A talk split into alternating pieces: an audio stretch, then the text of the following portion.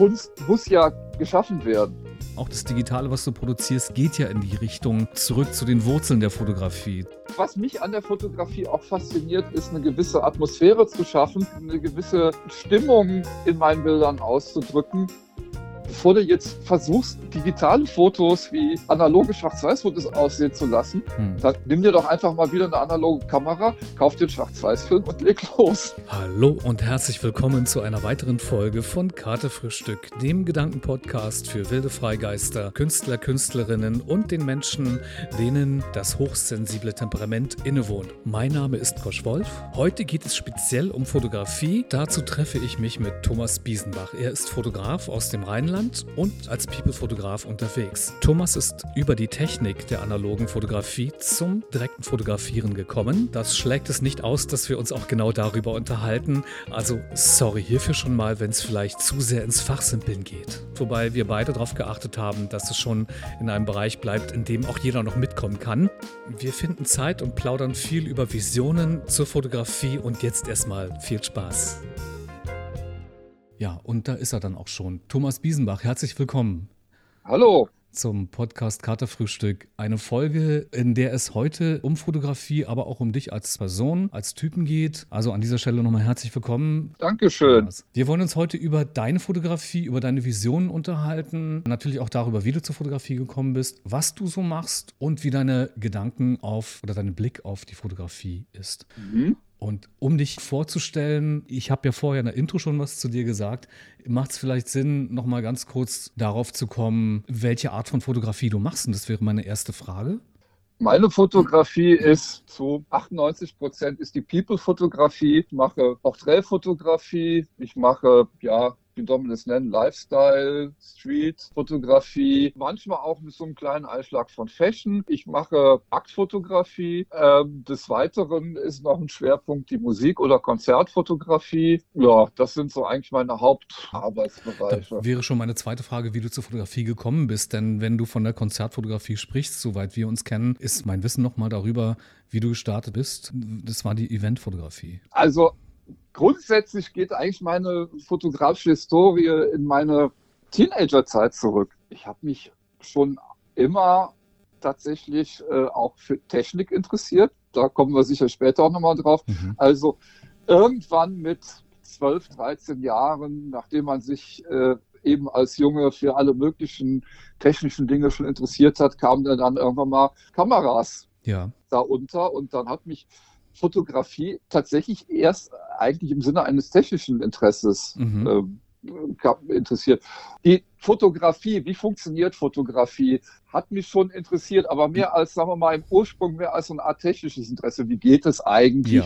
Ja, ja. Und äh, Fotografie war damals noch komplett analog. An digitale Fotografie hat man zu der Zeit, also wir reden jetzt von den frühen 80er Jahren, ich bin Jahrgang 1970. Mhm. Also es war so vor 283 rum, dass das anfing. Mhm. Ich habe dann 1984 mit 14 halt meine erste Spiegelreflexkamera bekommen, habe damit dann also auch quasi Fotografie als eine Art Hobby äh, begonnen, habe natürlich dann auch Bücher und Zeitschriften und alles verschlungen und darüber dann auch erst dann äh, Fotografie als Gestaltung, als äh, Beschäftigung mit der Fotografie als äh, ja, ästhetische Beschäftigung oder Gänsefüßen künstlerischer Beschäftigung begonnen. Mhm.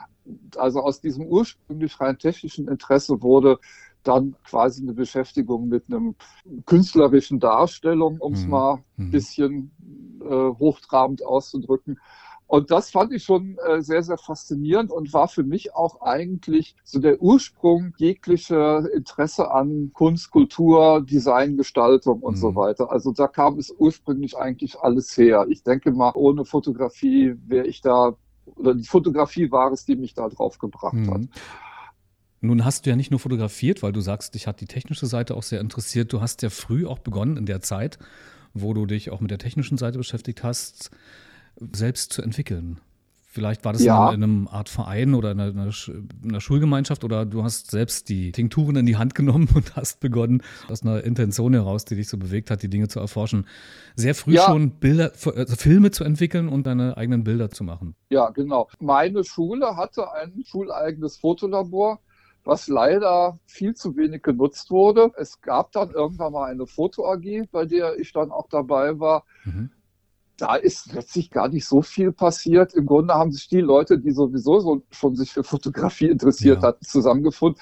Es hat mir natürlich die Möglichkeit eröffnet, dann dieses Fotolabor äh, auch nutzen zu können. Das heißt, ich konnte halt mir da den Schlüssel besorgen und schon damals halt mit 15, 16 da hingehen und da meinen mhm. Film entwickeln, vergrößern und so weiter. Das war natürlich toll, dass ich diese Möglichkeit hatte.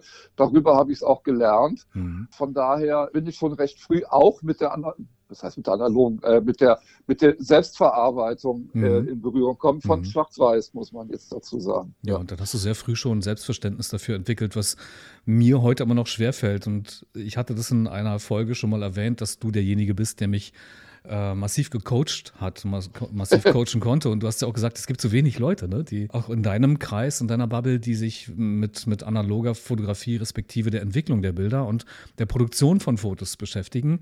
Wenngleich ich ja sehe, und ich denke, da können wir uns sofort die Hand reichen, dass wenn man fotografiert, man irgendwie doch in der Verpflichtung ist, sich mit den Dingen, so wie du es auch früher, von dem du erzählt hast, wie du es früher gemacht hast, auch beschäftigen sollte. Einfach um das Medium an sich wirklich besser zu verstehen. Aber gut, jeder hat ja einen anderen Ansatz. Ich bin ja schon jemand, der, wenn ich mich für eine Sache interessiere oder begeistere, ich da schon gerne auch eindringe. Hm. Und ähm, mich damit sehr befasse und natürlich auch äh, die Hintergründe wissen will. Das heißt, ich habe dann natürlich mir damals auch die technischen Grundlagen der Fotografie angeeignet, eben dieses berühmte Belichtung, die äh, Zeit und Blende und deren reziprokes Verhalten zueinander und so weiter. Wir reden von einer Zeit, als es noch keine Apps gab und keine zuverlässigen Backups, auf die man zurückgreifen konnte, sondern tatsächlich, das musste man einfach Step by Step selbst lernen, beziehungsweise gab es ja auch Formeln, Blende 8, so diese Geschichte. Thomas, eine Frage, ich habe hier so ein paar Fragen vorbereitet, um natürlich eine Art, ja, ich sag mal nicht eine Agenda, aber dass wir nicht in, die, in eine endlose Plauderei versinken und damit auch entsprechend unsere Hörer, Hörerinnen langweilen. ja. Wobei es nicht heißt, dass die Fragen äh, doch nicht jemand langweilen könnten, aber die Headline ist ja nach wie vor Fotografie im weitesten Sinne kreativer Umgang mit der Fotografie oder wie ich es eigentlich genannt habe, die Magie der Fotografie. Was macht für dich Fotografie so interessant? Hm. Das ist eine gute Frage. Tatsächlich die Möglichkeit, etwas zu schaffen, kreativ zu sein, Momente festzuhalten, wobei das aber eigentlich ja mehr die Domäne der dokumentarischen Fotografie ja. ist. Mhm. Also was mich an der Fotografie auch fasziniert, ist eine gewisse Atmosphäre zu schaffen, eine gewisse Stimmung in meinen Bildern auszudrücken, die ja hoffentlich für den Betrachter in irgendeiner Form intuitiv erfassbar ist und ihn anspricht. Also natürlich mich erstmal anspricht. Ich mhm. will ja Fotografie machen, die erstmal mir gefällt und Ausdruck meiner Kreativität ist, aber natürlich freut man sich dann auch umso mehr, wenn Leute das in irgendeiner Form nachvollziehen können und auch schätzen. Daraus spricht, dass du auf jeden Fall aus dir heraus begonnen hast zu fotografieren und es nicht für jemanden tust. Ich will nur damit, wollte damit ausdrücken, dass ich zumindest in meinen freien Sachen, ich bin ja nur auch buchbar, dass, da äh, richte ich mich natürlich dann nach den Wünschen meines Kunden, aber dass ich in meinen freien Arbeiten, ja, letztlich und endlich es äh, mir darum geht, was ich umsetzen und ausdrücken will, zusammen mit natürlich dem jeweiligen Model oder Mitarbeitern, aber das ist eigentlich meine Intention. Also ich mache jetzt nicht, ich, mach, ich produziere jetzt nicht Dinge mit dem Hinterkopf, was wird dem Publikum gefallen. Wenn ich das jetzt mal hochtrabend als Gänsefüßchen-Kunst bezeichne, wobei ich mir immer noch nicht sicher bin, ob die Bezeichnung so passt, mhm. dann mache ich das ja, wie soll ich sagen, also ein, ein Bekannter von mir, selbstbildender Künstler, der hat mal so schön gesagt, Kunst muss ja geschaffen werden. Also sie will ja geschaffen werden, die Kunst. Und das heißt natürlich auch, dass ich äh, jetzt eigentlich mein eigener Antrieb ist, meine eigene äh, Idee oder Intuition, gewisse Dinge zu schaffen mhm. bei freien Arbeiten und das auch mein Antrieb dabei ist, diese gewisse Ideen umzusetzen oder auch äh, einfach mit anderen Personen zusammen, ich nenne sie jetzt mal Models, gewisse Dinge äh, umzusetzen oder auch einfach gemeinsam zu erforschen, was man denn zusammen da kreieren kann. Mhm ich mache hier eine Zäsur und frage dich, wo hört bei dir der Punkt auf, dass du dich mit einer Arbeit auseinandersetzt und sagst, äh, oder wo beginnt der Punkt, dass du sagst, okay, ich, ich bin fertig für neue Sachen so? Ich bin bereit für neue Sachen. Wollte es vielleicht ein bisschen forcieren, dass ich so kleine Schubfächer aufmache als Fotograf und sage, okay, ich, ich habe meine Vision vielleicht sogar auch und ich möchte sie nicht nur einmal haben, sondern ich teile sie in Form einer Serie, einer Langzeitserie für eine mögliche okay. Ausstellung, für eine mögliche äh, Edition oder, oder ich habe sie eben einfach, weil es mir wichtig ist. So, ne? Ah, jetzt verstehe ich, worauf du hinaus willst. Ja, also es gibt natürlich so einige Konzepte, die ich immer wieder verfolge und die dann auch zu so einer Art Serie werden, die ich auch über mehrere Jahre teilweise schon verfolge mhm. und die jetzt in dem Sinne auch da einfach auch gar nicht abgeschlossen sind oder auch gar nicht, äh, wo ich auch gar nicht äh, jetzt sage, ich mache da jetzt 15 Bilder und dann ist das vorbei und so weiter. Weil das schließt ja nicht aus, dass man sich auch äh, mit anderen Sachen beschäftigt. Es sind ja sowieso nicht so viele dieser Serien und von daher ist das halt etwas, was immer wieder mal vorkommt, manchmal sich ergibt, manchmal auch wirklich äh, erarbeitet werden muss. Bist und du eher ein Impulsfotograf? Bist du jemand, der genau auf, wie ich das gerade meinte, auf einen Impuls arbeitet? Oder weil du sagst, dass du auch in Serien arbeitest, aber nicht in Serie gehst? Ich denke mal, du willst auch darauf hinaus, ob ich eher spontan oder versus äh, konzeptionell mhm. arbeite. Ja, ja, genau. Beides, möchte ich sagen. Also es hängt auch ein bisschen von der Situation ab. Es hängt von dem natürlich vom Model ab, davon, ob da jetzt konkrete Ideen sind. Zum Beispiel, ich habe ein ähm, neues Model, was ich noch nicht kenne, was möglicherweise auch selber noch gar nicht so erfahren ist. Also ich habe ja über die Jahre hinweg auch immer relativ viel mit äh, Einsteigerinnen auch gearbeitet. Ganz kurzer Einschub mal zu meiner persönlichen Definition des Wortes Models oder wie ich es verwende. Ja. Ich habe ja schon oft gehört, ich bin noch kein Model. Natürlich meine ich jetzt auch nicht ein Model, was beruflich High Style Fashion macht. Ich betrachte jetzt einfach aus einer Konvention heraus, sage ich mal, für mich ist jeder mein Model, der sich zum Zweck des Fotografiertwerdens bewusst vor meine Kamera begibt. Hm. Also nicht jemand, von dem man einfach so einen Schnappschuss macht, sondern jemand,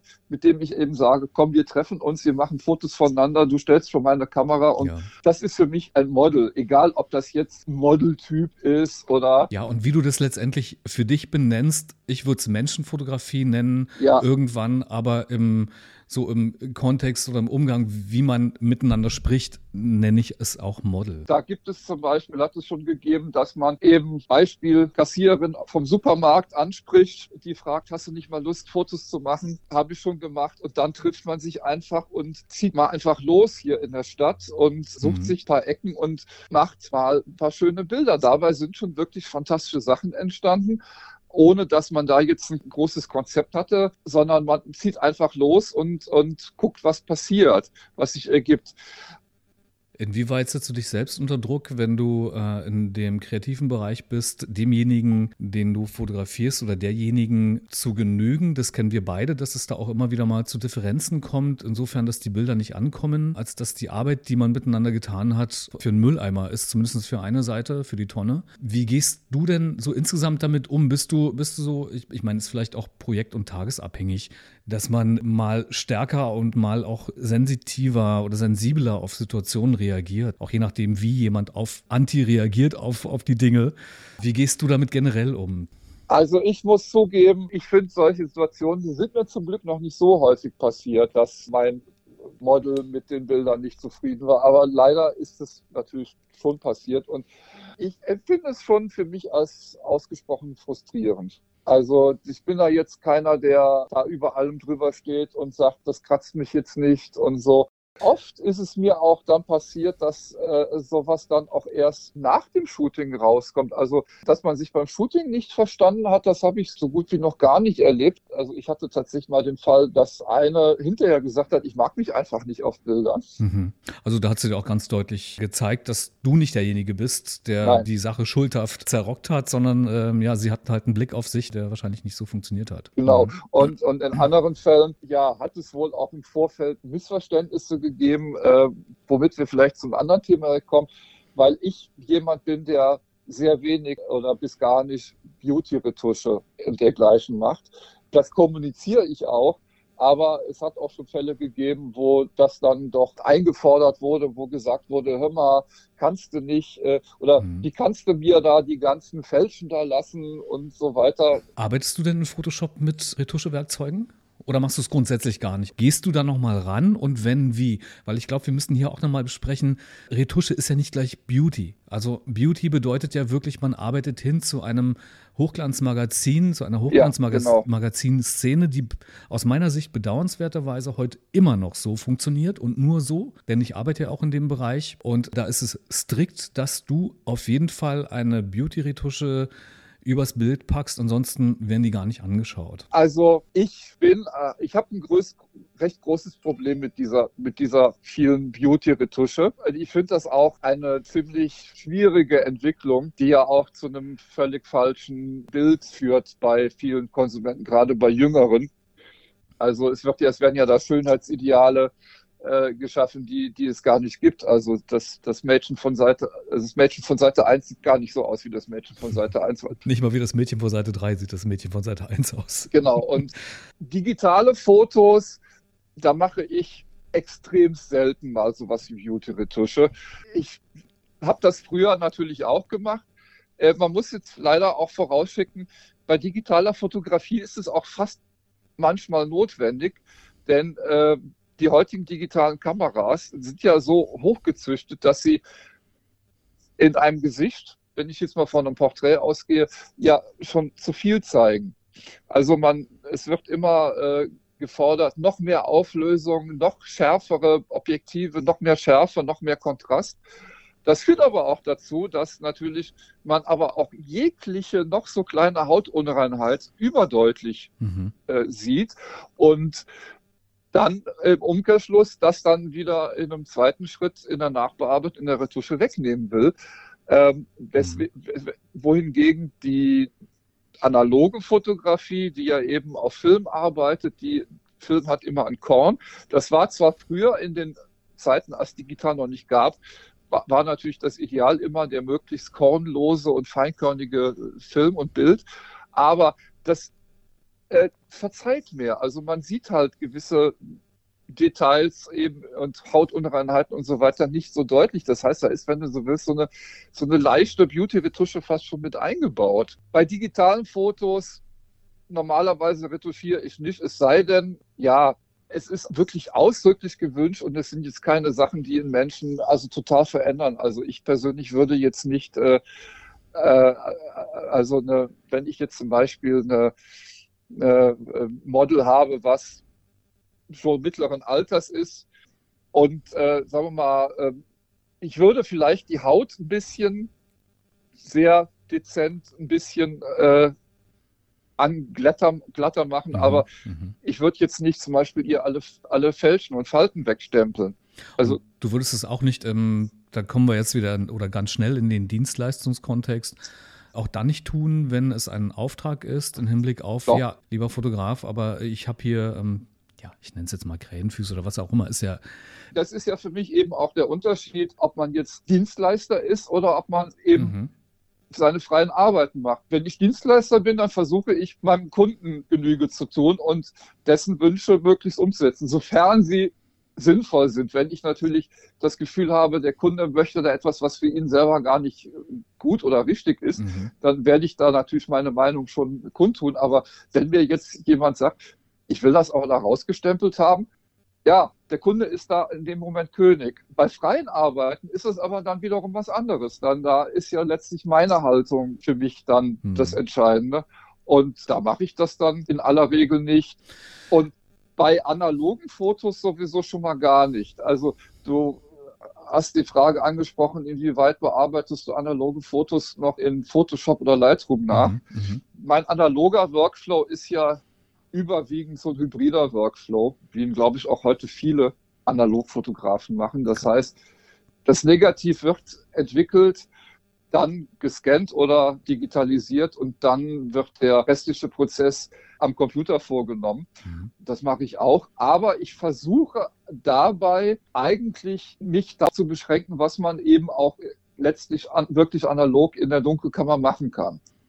Das heißt, ähm, Schattierungen, Kontraste würdest du nochmal nachbearbeiten, aber ja. du würdest in keine Hautretusche in dem Sinne, wie wir es gerade eingangs besprochen haben, Nein. Beauty Retouch, äh, das lässt du. Das mache ich nicht. Hm. Dafür hat halt das analoge Foto so eine gewisse Integrität, die ich da auch bewahren möchte.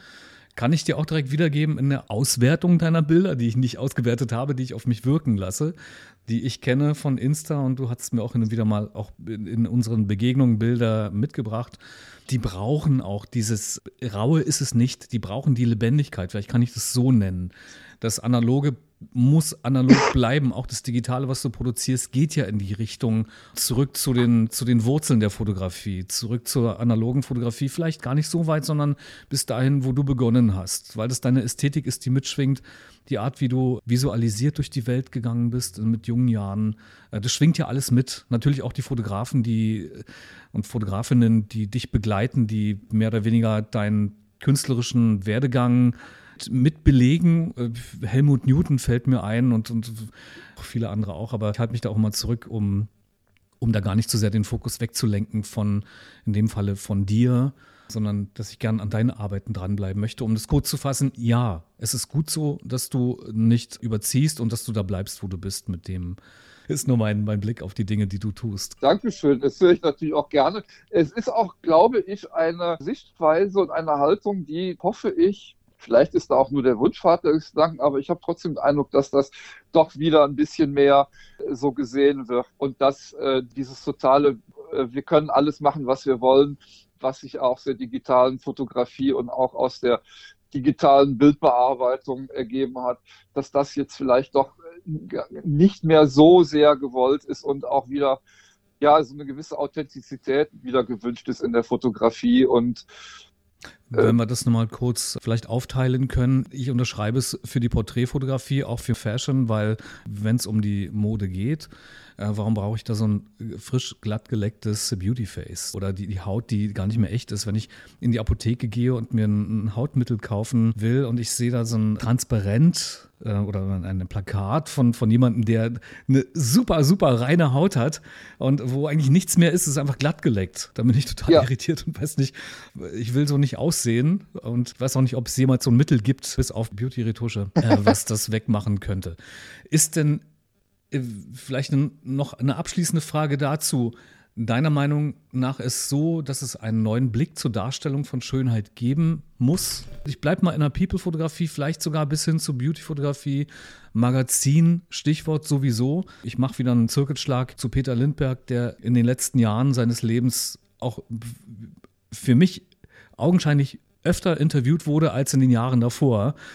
Ähm, warum auch immer. Und er hat immer wieder auch, er wurde auch darüber interviewt und befragt, wie es dazu kam, dass er diesen Erfolg hatte, gerade so zurückgebaut mit, natürlich hatte er die Topmodels, aber die hat er so gelassen, wie sie sind. Und er hat es auch immer wieder proklamiert, Leute, lasst die Menschen da, wo sie sind. Ja, das kann ich sehr, das unterstreiche ich mhm. auch. Mhm. Also es gibt diese Haltung, alles optimieren zu müssen, verbessern zu müssen, bis zu einem Punkt hin, wo man Dinge aber auch einfach am Ende nur total verändert hat, verbogen hat. Und das äh, ist ja eben das Problem, was ich schon gesagt habe, auch, auch zum Beispiel vor Jahren in der Beauty-Fotografie, wo du ja selber sagst, wo einfach es gefordert wird, dass alles bis zu einer, ich sag mal, vermeintlichen Perfektion hin mhm. geglättet, retuschiert und so weiter ist. Natürlich ist es toll, wenn man natürlich ein, ein, ein Fotograf im Schlage eines Lindberg sich dem dann entgegenstellt und sehr viel natürlichere Fotos macht und das auch wirklich öffentlich sagt und äh, sich auch gegen äh, dafür ausspricht, ja. die Menschen so zu lassen, wie sie sind. Und das, das ist eben auch das. Man muss, es geht, es gilt ja nicht nur für, für Menschen, es gilt ja eigentlich für alles. Ich habe das Gefühl, dass wir auch heute in einer Zeit leben, einer Überästhetisierung in einem gewissen Sinne. Also es wird heute ja alles, was Leuten präsentiert werden, sei es Produkte, Dienstleistungen, Musik, es ist alles heutzutage unglaublich durchdesignt, mhm. durchgestylt und eben dabei auch immer sehr, sehr stark ästhetisiert. Ich habe so das Gefühl, dass früher vieles einfach echter und, und ursprünglicher war. Aber das ist ja also, letztendlich auch ein gesellschaftlicher Spiegel, der uns vorgehalten wird Das ist ja nicht ja. nur in der kommerziellen Verwertung, sondern im, im Real Life auch so letztendlich bis hin, dass wir uns selbst im Leben etwas vorspielen. Das meinte ich noch nicht mal so, aber es wird heutzutage einfach gefordert, dass alles immer auf so einem höchsten, ich sage mal, ästhetischen Level sich zu befinden hat. Also vielleicht mal wieder ein bisschen an den Haaren erzogenes Beispiel ist Jazzmusik, zu der ich ein gewisses Verhältnis habe, weil ich sie auch schon öfters fotografiert habe. Früher mal war Jazz eine sehr innovative Musik und die auch teilweise ja geradezu revolutionär war. Und es gab auch Musiker, die Konventionen aufgebrochen haben, die auch Harmonien dagegen gespielt haben und das gerade das interessant gemacht hat. Thelonious mhm. Monk und so weiter. Mhm. Wenn man schaut, wer ist von heutigen Jazzmusikern sagen wir mal, kommerziell erfolgreich. Die Leute, die wirklich davon gut leben können, die machen aber alle eine Musik, die nicht mehr irgendwie revolutionär sein will, die auch nicht mehr Hörgewohnheiten aufbrechen will, sondern im Gegenteil eher eingängig ist. Ja, die kann man sicher an zwei Handpaaren abzählen, auch weltweit. Ja bin ja Bassist und habe auch in Jazzbands gespielt. Die haben mich begleitet und bin dann letztendlich beim Hören bei der Chicoria Electric Band gelandet. Aber was ich sagen wollte ist, äh, wenn du das ansprichst, äh, ja, verdammt nochmal, ich habe um Weihnachten rum, da war ich in Bayern, aber unabhängig davon, um Weihnachten herum Konzert, ein weihnachtliches Konzert gehört, okay. Äh, es ist erstmal okay, aber muss Till Brönner sich so verkommerzialisieren? Die, Antwort liegt ja schon in der Frage, dass er Stefan Ross mäßig wirklich schrecklich. Also es war, es war nichts mehr von schrecklich im Sinne von, es war nicht authentisch, es war nur noch äh, bla, nur noch Honig und blabla. So ja. also irgendwelche Weihnachtsmelodien aller Stefan Ross im deutschen Fernsehen. Ich dachte so, Alter, Mann, du machst so coole Sachen, du bist international aufgestellt. Du hast es jetzt tatsächlich genau den Namen genannt, den ich eigentlich auch vorher schon im Kopf hatte und er kommt, aus, wollte. kommt aus deiner Gegend, natürlich, er fotografiert auch. Ich kenne nicht so viel von seinem fotografischen Werk und das, was ich da kenne, waren eigentlich auch alles People-Fotos, aber okay. Hm, er hat auf jeden Fall eine Serie in 19 war das, eine Serie gestartet, die mir auch gut gefallen hat. Digital produziert, aber analog anmutend, den Melting Pot porträtiert. Er kommt ja nun mal aus dem Ruhrgebiet auch und ist dann losgegangen, so im, im Stile der, da wollen wir vielleicht jetzt nicht unbedingt hin, der Düsseldorfer Schule, hat er stillgelegte Industriebauten porträtiert und natürlich auch den Säufer an der Trinkhalle und Trinkhallen fotografiert und so, ja, den Melting Pot. Also ich wusste nicht, dass er fotografiert. Interessant in der Form, dass er nicht nur den Teppich ausgerollt bekommen hat, sondern er hat die Kamera in die Hand genommen, wenn er Backstage war. Wenn er also mit bekannten Jazzgrößen gespielt hat, hat er die äh, dann behind the Stage porträtiert und äh, da kamen sehr spannende Sachen bei rum. Das kenne ich gar nicht, aber in dem Zusammenhang fallen mir dann noch spontan zwei andere fotografierende Musiker ein. Zum einen, was mich sehr, sehr positiv beeindruckt hat, sind die Fotos von Brian Adams. Aha. Da gab es vor einigen Jahren auch mal eine Ausstellung in Düsseldorf dazu, die mir sehr gut gefallen hat. Ich war sogar zweimal da und habe mir auch das Buch dazu gekauft. Sehr empfehlenswert. Mhm. Also ich würde sagen, musikalisch, es ist nicht so mein Ding, was er macht. Ich finde es nicht schlecht, aber es ist auch nicht so. Also ich schätze ihn als Fotograf mehr als Musiker. Und ein anderes Buch, was ich mal durch Zufall entdeckt habe, ist Andy Summers, der Gitarrist von The Police. Mhm. Die Älteren werden sich vielleicht noch erinnern. Der hat auch über Jahre hinweg die Konzerte, die Tourneen seiner Band mit der Kamera begleitet. Ah, okay. Darüber gibt es mhm. ein fantastisches Buch und das ist auch wirklich eine äh, fotografische Ästhetik, die ich sehr, sehr toll, toll finde, die mhm. wirklich sehr, also es ist auch alles schwarz-weiß mhm. und es ist alles sehr, sehr ungeschminkt. Es ist wirklich so, einfach äh, nah dran. Man kann, da kann man wirklich äh, nachfühlen, wie diese Zeit war. Ja. Und das ist das finde ich wirklich toll. Also er ist, er ist da jetzt nicht so jemand, der dann in dem Sinne Shootings mit Models gemacht hat, sondern er hat so eher den eigenen Touralltag Klasse. dokumentiert. Was bei Brian Adams so ist, er arbeitet für Magazine in Kanada, für kanadische Magazine, vielleicht auch für amerikanische. Ich glaube, er war auch in der Vogue, aber da lehne ich mir jetzt zu weit raus. Starke Sachen hat er gemacht, auf jeden Fall. Ja. Ich weiß gar nicht, ob er jetzt noch fotografiert, aber weißt du, der Punkt ist ja, da, okay, ich hole Luft. Ich bin nicht Brian Adams und werde es auch nie sein, aber ich komme ja von der Musik und habe viele, viele Jahre nichts anderes getan. Und irgendwann, ich meine, da warst du schon weit, weit vorangeschritten. Ich glaube, da warst du schon tief in der digitalen Fotografie und die analoge Zeit war schon durch. Da habe ich begonnen zu fotografieren. und äh, habe mich viele, viele Jahre auch gefragt. Die ersten Jahre, okay, du machst es sehr intensiv jetzt so, das hat dich irgendwie geflasht. Das Visuelle ist jetzt ist bei dir angekommen, so das Fotografieren, People-Fotografie. Und ich bin ja auch schnell ins Business rein. Also in, in der Art, dass ich das nicht als Hobby mache, sondern ich habe begonnen, das als gesplittetes Business für mich aufzunehmen. Ne? Also mhm weißt ja von Hochzeiten über äh, Businessfotografie und, und natürlich auch meine kreativen Sachen, die dann immer mehr auch den Schwerpunkt hatten. Und dass ich mich dann irgendwann, das meinte ich damit, gefragt habe, was machst du eigentlich? Bist du Fotograf? Bist du Musiker oder bist du, was machst du? Was bist du eigentlich? So. Mit dem Blick auf, wie du auch meintest, Brian Adams hat fotografiert, ob er es jetzt macht, weiß ich halt nicht. David Bowie, unbedingt nennenswert, tolle Sachen hat er gemacht Oh, kenne ich gar nicht. Ach du, so viele, weiß ich. Das, also wenn man sich damit beschäftigt, erledigt sich die Frage, die ich mir, deswegen sage ich das, gestellt habe und sehe das jetzt einfach so als, als zweiten Ausdruck, ich will nicht sagen Kunstform, als zweiten Ausdruck, mich ja, ja, ja nonverbal, ja, nonverbal auszudrücken, ohne das Wort Künstler in den Wortflow mit reinzunehmen.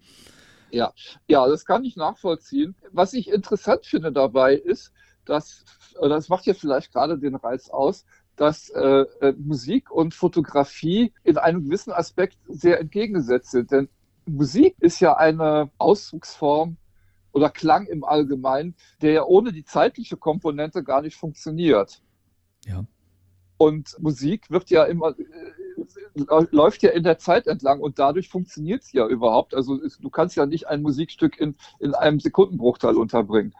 Während die Fotografie das genaue Gegenteil macht. Sie, sie friert ja die Zeit ein. Ja. ja, aber vielleicht ist das, äh, ergänzt sich das dann auch für so viele Künstler insofern auch. Ich habe diesen Gedanken auch schon mal aufgenommen, aber jetzt erinnerst du mich gerade daran, dass es tatsächlich auch wirklich ein Punkt war, den Moment fotografisch festzuhalten, was sich bei mir aber jetzt auch mittlerweile schon weit verändert hat. Also es geht nicht mehr nur um den Moment, aber selbst, ziehen wir einfach den Zirkelschlag, selbst in, in meinen kreativen Arbeiten, wie es dir ja auch geht, geht es um den Moment. Also ich kreiere vielleicht was, ich arbeite ja konzeptionell mhm. im Wesentlichen, konzeptionell ähm, im kreativen Bereich auf jeden Fall und bin aber doch auf der Suche nach dem Moment und bin überglücklich, wenn ich diesen Moment finde, wenn es auch so ein ja, outstanding Moment ist, wo man denkt, eigentlich nee. Also hier wird nichts passieren, aber man spürt es ja auch. Ist vielleicht die Frage, die gebe ich direkt mal an, an dich ab. Wie geht es dir damit oder kannst du den vielleicht auch beschreiben, diesen einen großartigen Moment in einem deiner letzten Shoots vielleicht, wenn du spürst, du hast diesen Moment gecatcht? Es kommt natürlich immer wieder vor, dass man irgendwas vor sich sieht, wo man jetzt weiß, das ist jetzt was Besonderes. Das begeistert mich jetzt besonders. Diese, dieser Blick, den ich jetzt gerade durch den Sucher habe, mhm. der ist jetzt besonders toll. Eine besonders tolle Perspektive, ein besonders toller Ausdruck des Models oder alles zusammen. Ja. Und wenn man dann abdrückt, ich muss eigentlich sagen, ich weiß nicht, dass ich das dann festgehalten habe. Ich hoffe es, weil mhm. es ist ja auch immer noch eine gewisse Unsicherheit dabei. Stimmt Belichtung, stimmt Fokus. Es hat leider auch in meiner Fotografenleben auch zu viele Momente gegeben, wo ich mich sehr darauf gefreut habe, das Bild zu sehen und dann am Ende gesehen habe, da ist jetzt irgendein blöder Fehler dran, ein hm. technischer Fehler. Ich denke, das geht jedem wohl mal so. Deswegen ja, es gibt diese Momente, wo man beim Blick durch den Sucher schon weiß, das ist jetzt schon ein besonders geiles Foto mhm. oder ein besonders geiler Blick, den man da hat. Ob das natürlich am Ende ein besonders gutes Foto wird, das hofft man. Wissen tut man es ja eigentlich erst, wenn man es dann nachher entwickelt hat und am Monitor oder sowas sieht. Solange ist immer noch ein Rest von Zweifel da, gerade natürlich auch bei einer analogen Fotografie, aber auch bei den digitalen. Und ja, aber solche Momente kenne ich auch. Insofern, ich versuche auch mich darauf zu konzentrieren, diese Momente bewusst zu schaffen und auch mehr werden zu lassen, im Sinne von, dass man versucht, gar nicht mehr Mist zu fotografieren. Also, dass man bei irgendeiner Szene, bei irgendeiner Perspektive und so weiter, wenn man durch den Sucher guckt und sieht, das ist nicht so der Burner, mhm. dann auch gar nicht erst abzudrücken. Mhm. Also gerade die digitale Fotografie, das wissen wir alle, verleitet ja auch dazu, sehr, sehr viele Fotos zu machen. Ja. Und da hat man dann am Ende, am Anfang, gerade am Anfang meiner People-Fotografen-Karriere, würde ich jetzt mal sagen, die so um 2009 rum äh, äh, losging, da hat man dann in den ersten People-Shootings, kam man dann mit 800 Fotos nach Hause. Ja. Und am Ende denkt man von sechs oder sieben, sind jetzt richtig geil geworden. Ja, vor allem braucht es auch Zeit, die zu verarbeiten. Aber ja. was schulisch dabei eine große Rolle gespielt hat bei mir, dass ich dabei gelernt habe, einen sehr schnellen kritischen Blick zu entwickeln für Fotos, die funktionieren oder nicht. Also raus, raus, raus, sondieren, sondieren, raus. Genau, das mhm. ist natürlich sowieso unabdingbar. Ist natürlich auch ein bisschen wiederum bedingt, wo wir mal wieder bei diesem Thema sind, äh, digital versus analog. Mhm. Wobei wir, glaube ich, noch gar nicht auf den Punkt gekommen sind, warum ich eigentlich nach wie vor so gerne analog fotografiere. Erzähl Aber, uns das, genau, weil das frage ich mich auch immer wieder, weil ich habe ja das Einleiten nochmal zu untermauern, die, Fra die Frage stellen zu können. Ich habe vor anderthalb Jahren die Intention äh, bekommen, äh, geh los, fotografiere analog. Genau aus dieser Idee heraus reduziere dich. Reduziere dich auf den Moment und nicht unbedingt auf die Anzahl deiner Karten, die du hast, sondern reduziere dich auf diesen einen ja. auslösenden Moment. Aber ich mit meinem verrissenen Know-how, weil ich einfach keins habe in dem Bereich, also ich braucht dann noch ein paar Jahre, um wirklich fit zu sein. Also auch im Umgang mit Model und in, in so in einer Studiosituation dann analog zu fotografieren, erinnert mich an die frühe Modefotografie der 70er, 80er Jahre. Da bin ich noch weit, weit entfernt, so schnell zu reagieren. Und es ist eine Materialschlacht. Ich muss natürlich jetzt sagen, ich kenne die analoge Fotografie noch von früher. Heutzutage ist es ja oft so, dass viele, die analog fotografieren, haben mit digitaler Fotografie angefangen und dann haben sie erst die analoge Fotografie später entdeckt und sind entweder dabei geblieben. Aus so einem nostalgischen Aspekt heraus, ne? Ja, das hat dann oft ja. auch so einen nostalgischen Aspekt. Sicherlich vielleicht auch der Aspekt so ein bisschen back to the basics. Oft hat es auch, glaube ich, bei, oder bei manchen irgendwas auch schlicht und ergreifend mit Hipstertum zu tun, weil es ist ja hip. Mhm. Und Thomas, ich habe mich auch entdeckt dabei. Ich fand es hip, mit einer analogen Kamera durch Berlin zu latschen. Einfach ja, diese, ich, ich, oh, ist völlig verrückt. Ich, ich, ich, ich, ich ja. muss auch zugeben, auch wenn ich das grundsätzlich immer gerne kritisch sehe, aber ich kann mich da auch nicht ganz von frei, frei machen, dass man natürlich dann denkt, oh, das, äh, ich bin insofern in einer etwas eigenartigen Situation, was die analoge Fotografie geht. Wie gesagt, es, es gibt so die Jüngeren oder die neuer dabei sind, weil du bist älter als ich, aber ich sehe dich trotzdem in dem Sinne als Jüngeren an. Ups. Danke. Und da gibt es halt umgekehrt, also mir ist zum Beispiel aufgefallen, dass gerade ältere Fotografen, also Fotografen, die noch älter sind als ich, die das so wirklich von früher, von der Peak auf, dass die heutzutage mich dumm angucken und fragen, warum fotografierst du analog? Sei doch froh, dass du diesen Umstand los bist, dass du nicht mehr Filme kaufen musst, dass du nicht mehr stundenlang in der Dunkelkammer stehen musst. Es gibt halt eine Generation von Fotografen und das sind lustigerweise gerade die Älteren, mhm. die super froh sind über die digitale Fotografie, mhm. weil sie einfach nur sehen, es macht mir einfach nur mein Leben viel, viel leichter als früher. Ob das wirklich so ist, lasse ich mal dahingestellt. Und die einfach viele, für die viele Dinge wegfallen, die für sie lästig waren. Und bei mir ist es, ich bin da irgendwie so zwischen, weil ich gehöre zu keiner von diesen beiden Generationen. Ich habe halt als Teenager mit Fotografie, zwangsläufig noch analoger Fotografie angefangen. Dann habe ich ja auch mich relativ lange kaum mehr mit Fotografie beschäftigt. Mhm. Also in meinen ganzen Zwanzigern und so weiter, da habe ich mit Fotografie recht wenig am Hut gehabt. Da habe ich mich auf mein Studium konzentriert, auf, mhm. auf andere Dinge. Mhm. Und Fotografie war etwas, war halt so ein Hobby, was ich in meiner Jugend mal äh, betrieben habe. Und in der Zeit oder kurz danach kam ja dann eigentlich so die digitale Fotografie auf und hat sich dann auch binnen einiger Jahre als das sagen wir mal, beherrschende äh, Medium durchgesetzt. Und natürlich, als ich dann wieder anfing zu fotografieren, 2008 rum, da war ich ja dann mittlerweile 38, mhm. da habe ich mir natürlich dann eine digitale Spiegelreflexkamera gekauft. Meine mhm. alte analoge Kamera, die gab es noch, aber die war alt, da hatte ich nicht viel Objektiv für. Ich hatte auch, ich glaube, sie war auch nicht mehr ganz in Ordnung. Und tatsächlich ist durch die digitale Fotografie so meine Begeisterung für die Fotografie erst wiedergekommen. Also das ist ja erst so mhm. 2008. Deswegen, wenn mich Leute fragen, wie lang fotografierst du eigentlich, sage ich immer brutto oder netto.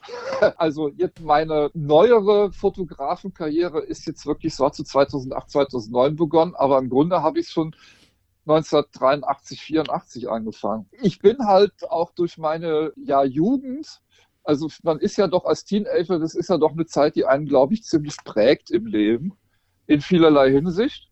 Und äh, mich hat sie auch gerade in meinem Interesse an Fotografie geprägt. Wie gesagt, damals habe ich das entdeckt, habe mich damit befasst, habe viele Fotografen entdeckt. Also als Teenager, mein lieber Gott der Fotografie war Ansel Adams. Für mich ist das immer noch. Was hat dich besonders an ihm fasziniert, an seinen Arbeiten? Er hat halt eine besondere Ästhetik. Er hat unglaublich schöne Ton- und Grauwerte. Es ist ja tatsächlich auch eine sehr perfektionistische Art der Fotografie, die er da betrieben hat. Also er hat ja auch immer einen sehr hohen technischen Aufwand getrieben. Mhm. Ihm waren ja auch immer so die Tonwertabstufung in der Schwarz-Weiß-Fotografie sehr, sehr wichtig und solche Dinge. Aber, aber er hat halt damit aber auch eine großartige Ästhetik geschaffen, die Leute die ihn im rein technischen Sinne äh, kopieren wollen, nie erreicht haben. Also er war einfach auch ein, ein großer Künstler und seine Landschaftsaufnahmen, er war ja nur. Er hat wesentlich Landschaften, also ge viele Gebirge sehe ich. So genau. vor mir habe ich im Hinterkopf so Landschaften, großartige Schwarz-Weiß-Fotografien. Die aber auch dann einen großen emotionalen Eindruck auf mich gemacht haben. Also das ist dann wirklich, seine Darstellung finde ich dann einfach beeindruckend. Mhm.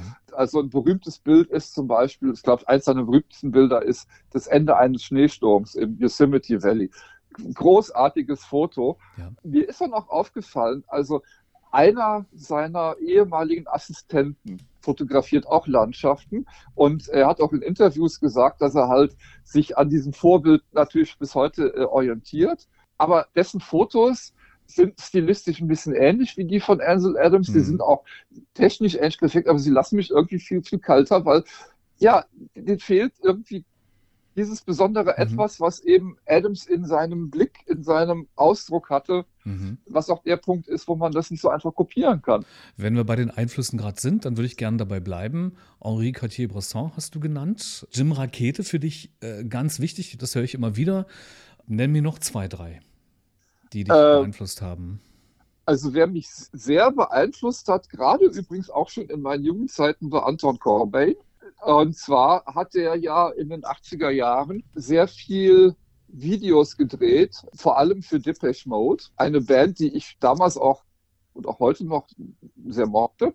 Mhm. Und die haben ja gerade in den 80er Jahren fast nur so schwarz-weiße Videos gehabt. Die sind ja alle von Anton Corbijn mhm. gedreht worden. Er hat mhm. sie auch fotografiert. Und ich fand diese Ästhetik damals schon immer sehr beeindruckend. Mhm. Ich dieses, erinnere mich an das Bild von Miles Davis, was auf der Tutu drauf ist, also auf dem Frontcover. Ja. Das wusste ich viele Jahre nicht von. Das hat mich als Fotograf, also fotografisch nicht so interessiert. Von wem? Der Hintergrund hat mich nicht interessiert. Clint Eastwood, so habe ich auch noch im Hinterkopf. Äh, genau. Sehr tiefe, darke Porträts. Ich glaube jetzt, wenn du es sagst, hat er mich auch inspiriert. Ja, und aber ich möchte sagen, was mich vor allem äh, tatsächlich beeinflusst hat, waren eigentlich tatsächlich diese, diese, diese typisch Vote-Videos in den 80er Jahren. Also okay. bewegt, Bewegtbilder fast mehr als Standbilder. Und Kennt man dann Cover oder ist das ähm, das Violator-Cover mit der Hose? Hm. Ist, glaube ich. Äh, ich glaube, alles ist von ihm. Ja, genau. Ja, aber die, die, die dazugehörigen Fotos, die dann halt teilweise auch im Inlay oder im Booklet mm, drin sind, also gerade mm. zur, zur Violator von Depeche Mode gibt es äh, das, das, Booklet, da sind ja auch Bandfotos bei, die sind alle von ihm gemacht, die finde ich zum Beispiel auch absolut großartig. Mm. Er hat ja auch, was ich viel später erst erfahren habe, er hat ja zur gleichen Zeit auch sehr viel mit YouTube zusammengearbeitet. Von ihm stammt ja auch das berühmte Coverbild zu The Joshua Tree. Oh, okay. Hm. Jetzt, wo du sagst, es ist ein Guss. Mhm. Ja, das wusste ich damals gar nicht so sehr, dass das auch von ihm gemacht hat, weil zu der Zeit zumindest war YouTube nicht so sehr mein Ding. Heute schätze ich sie durchaus, aber früher als Teenager nicht so. Mhm. Jedenfalls, der hat mich sehr beeinflusst. Dann äh, gab es auch in den 80ern ein, wie, auch einen Videoclip, ich weiß gar nicht, wer es gemacht hat. Wonderful Life von Black. Mhm, mh. War leider mehr oder weniger ein One-Hit-Wonder. Ja. Und dieses Video ist auch in Schwarz-Weiß gedreht und hat eine grandiose Ästhetik. Also das könnte mich heute noch begeistern, wenn ich das sehe, dieses Video. Es ist natürlich im Gegensatz zu den Corbine-Videos, es ist nicht so grobkörnig und es mhm. wirkt halt viel cleaner in seinem Look, mhm. aber mhm. es ist einfach wunderschön und das auch so ein Ding, die, es hat so eine gewisse Klarheit in der Gestaltung und diese, diese, diese äh, wunderschönen äh, Grauabstufungen, der Himmel, also das ist wirklich äh, auch eins meiner ästhetisch liebsten Videoclips aller Zeiten. Und mhm. das hat mich, glaube ich, alles auch äh, seinerzeit schon geprägt und da habe ich schon gemerkt, dass mir auch diese Schwarz-Weiße-Ästhetik sehr liegt. Und tatsächlich sind ja auch alle Fotografen, die ich wirklich so sehr schätze, also meine ganzen äh, Lieblingsfotografen oder ja, ja, Vorbild ist ein schwieriges mhm. Thema, lass mal das mal, aber ja, ja. Mhm, genau. oder Einflüsse, es sind tatsächlich, äh, ist mir dann irgendwann klar geworden, fast alles Fotografen, die man vorwiegend mit ihren Schwarz-Weiß-Arbeiten in Verbindung bringt. Ja. Ja, warum ist das so? Was denkst du? Warum Was... ist das so? Schwarz-Weiß finde ich natürlich interessant, weil es einen gewissen Level der Abstraktion bringt. Es hat natürlich schon ein gewisses grafisches Element. Es wirkt ein bisschen minimalistischer und das ist sicherlich interessant. Dazu kommt natürlich auch, dass ein Schwarz-Weiß-Foto äh, gerne auch mal so ein eher zeitlosen Anmutung ja. hat. Zugleich so retro wie es ist, ist es auch gleich zeitlos, ne? Ja, mhm. deswegen ist eben die Frage, äh, ist es retro oder ist es zeit, also mhm. äh, ich habe schon oft zu meinen Fotos gehört, das hat so einen Retro-Look. Für dich transportiert dann den Maßstab zeitlos. Ja, und mhm. äh, das ist es dann, wo ich dann gedacht habe, Retro, dass ich das gar nicht so äh, empfunden habe, dass ich da jetzt ein Retro-Foto mache, sondern einfach ja ein Foto, wie ich es mir vorstelle. Und damit kommen wir auch wieder ein bisschen zurück dazu, warum ich analog wieder ja. angefangen habe zu fotografieren. Ja. Denn wie gesagt, ich bin großer Liebhaber der schwarz-weißen Fotografie und schwarz-weiße Fotografie, also wenn man digital fotografiert, fast jede Digitalkamera, es gibt sehr wenige Ausnahmen, zum Beispiel die Leica M Monochrom, die ja, ja Schwarz-Weiß-Sensor ja, hat, ja. aber ich sage das jetzt mal als große Ausnahme, aber ansonsten jede Digitalkamera fotografiert Farbfotos. Und jedes digitale Schwarz-Weiß-Foto ist ja eigentlich ein umgewandeltes Farbfoto. Selbst wenn man die Kamera von vornherein darauf stellt, mhm. schwarz-weiß zu fotografieren, mhm, mhm. wird trotzdem erstmal ein Farbbild erzeugt, was dann direkt umgewandelt wird. Ja. Das heißt, ich habe dann am Anfang, wie ich diese Digitalkamera seinerzeit gekauft habe, hat mich schon sehr interessiert, auch eben wieder Schwarz-Weiß-Fotos zu machen. Und dann habe ich halt auch so lange getüftelt und gedreht in Lightroom, in äh, Photoshop auch, bis ich dann das so hin hatte was wirklich lange gedauert hat. Und dann habe ich dann auch mir gedacht, das ist jetzt irgendwie zu glatt, ich möchte ein bisschen Korn drin haben. Und schon warst du im, im, im Feel der analogen Fotografie und hast dich Genau, dann und, und dann habe ich irgendwie gedacht, weil das ist eigentlich das, was ich, hm. was ich machen will. Und dann habe ich ja. gedacht, ja, aber was ich hier mache, ist ja eigentlich, dass ich mir das zurechtfake. Und das führte dann eigentlich wieder zu dem Gedanken, ja, bevor du jetzt versuchst, krampfhaft digitale Fotos wie analoge Schwarz-Weiß-Fotos aussehen zu lassen, hm. dann nimm dir doch einfach mal wieder eine analoge Kamera, kauf dir einen Schwarz-Weiß-Film und leg los. So, und du bist aber auch ein großer Freund der Hasselblatt. Du hast selbst eine Hasselblatt. Und im Hinblick darauf war dir, glaube ich, nochmal wichtig, äh, über die Verrücktheit der Materialschlachten zu sprechen. Speziell ja. in, wahrscheinlich in der digitalen Fotografie, aber auch analog kannst du ja in Liebhaberei versinken. Also Stichwort ja. auch Leica Stichwort Hasselblatt weiß ich nicht. Ähm, hm, Mamiya weiß ich nicht. Äh, ja. Äh, ja, aber das ist es ja, dieser Materialfetischismus, der mir oft auffällt. Natürlich ist die Fotografie eine Disziplin, die ohne Technik nicht funktioniert. Du brauchst eine Kamera, um Fotos zu machen. Du brauchst entweder einen digitalen Sensor, dann wird es sehr technisch, oder du brauchst einen chemischen Film. Mhm ohne Technik geht es nicht und du musst auch die Grundlagen äh, der Technik kennen. Aber was mir halt immer wieder auffällt, ist, dass es doch auch in der Fotoszene viele Leute gibt, wo man das Gefühl hat, was sie eigentlich fasziniert, ist gar nicht die Fotografie als künstlerisches Ausdrucksmedium, mhm. sondern die Technik. Die Technik. Ja. Also wenn ich dann höre, ich brauche das und das neue Objektiv, dann mache ich noch bessere Fotos. Mhm. Ja, da gibt es halt oft Leute, die haben Tests durchgesehen und sagen, okay, das neue äh, Objektiv von Sony, von Canon, wie auch immer, hat halt noch bessere Werte, macht noch schärfere Fotos, ist noch kontrastreicher in den Ecken. Mhm. Und daraus dann zu denken, man macht dann bessere Fotos, halte ich halt grundsätzlich gesehen für einen Irrglauben. Ich kann es soweit nachvollziehen, als dass, wenn man ein paar Scheine auf der Kante hat und sich etwas Gutes tun möchte, warum sollte man nicht losgehen und sich ein neues Baby besorgen, so? Ja, um genau. die, die Inspiration oben zu halten oder sie überhaupt neu zu bekommen. Das okay, aber ich verstehe, wo die Reise hingeht mit deinen Gedanken. Ja. Ähm, das ist äh, erlebe ich auch so wie du auch immer wieder und häufiger im Amateurbereich. aber auch nicht nur im, im dann im Bereich der Fotografie, ja. das kann man sofort anthebeln, auch im musikalischen Bereich und eigentlich in, in den Ligen der Amateure ähm, ist immer eine Materialschlacht angesagt. so. Genau, also äh, äh, Mhm. Es gibt ja diesen schönen Begriff, den, wo glaube ich vor allem sogar unter Musikern bekannt ist, GAS, Gear Acquisition Syndrome. Dass also zum Beispiel gerade so der Amateurgitarrist, der hat dann zu Hause da ein Dutzend Gitarren stehen und daneben nochmal ein Dutzend Amps. Ja, die Wand hochgesteckt mit Marshallturm. Genau, so ungefähr. Mhm. Das ist so eine Analogie zu dem ich kann es auch natürlich irgendwo nachvollziehen. Natürlich ist die Beschäftigung mit der Technik und so weiter auch interessant. Nur man muss irgendwie sich auch vor Augen halten, das sind alles Werkzeuge und ein Werkzeug, um etwas zu tun. Mhm. Und deswegen sollte man eigentlich oder versuche ich halt im Hintergrund zu behalten, was ich damit machen will.